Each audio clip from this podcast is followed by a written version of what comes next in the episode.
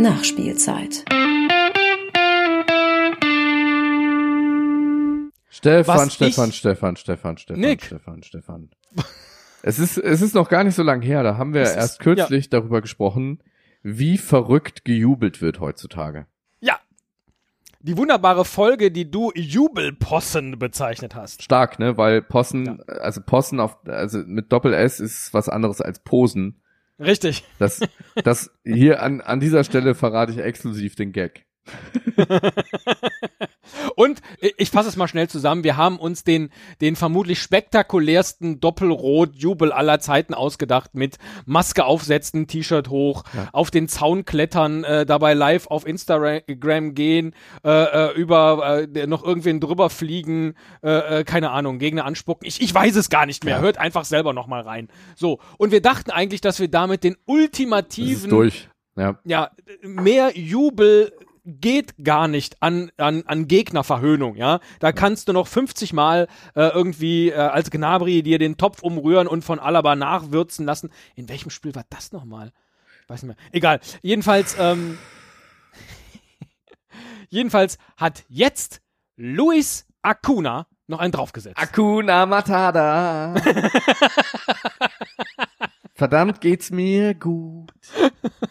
Akuna Wie gut, dass du nicht so gut Matata. singen kannst und man Melodie nicht erkennt. Ja, Gott sei Dank, sonst müssen wir GEMA zahlen, glaube ich.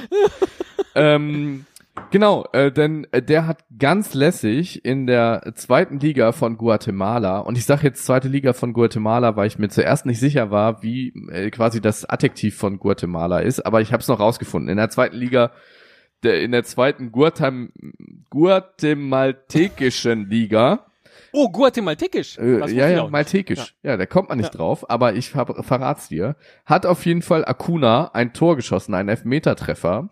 Und für seinen Verein Deportivo Carcha gegen da hat's wieder total geknackt. Gegen Deportivo Jacutan.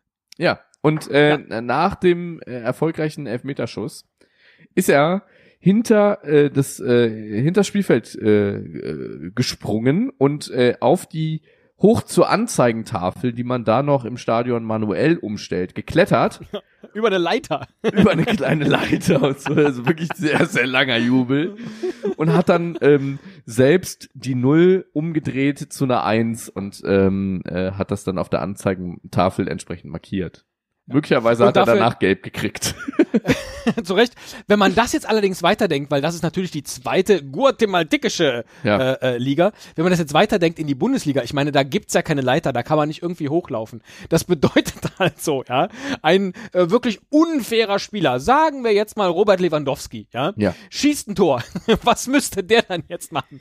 Der Ne? müsste erst mal zum Seitenrand laufen, sich das Mikro nehmen und sagen, Tor für den FC Bayern München. In der, hast du nicht gesehen, 85. Minute.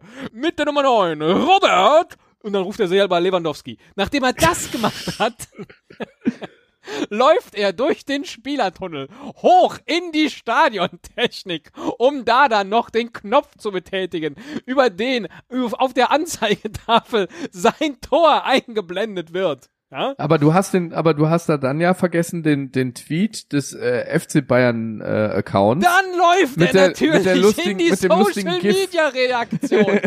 Keine Ahnung, wo die sitzt. Ich hoffe nicht an derselben Straße, denn dann würde er den Rest des Spiels verpassen. Nehmen wir also an, die hat ein mobiles Office und darf am Spieltag dann auch im Stadion arbeiten. Dann läuft er auch dahin, schreibt sich den Tweet selbst und geht dann wieder zurück auf den Platz, Lässig. um die rote Karte Lässig.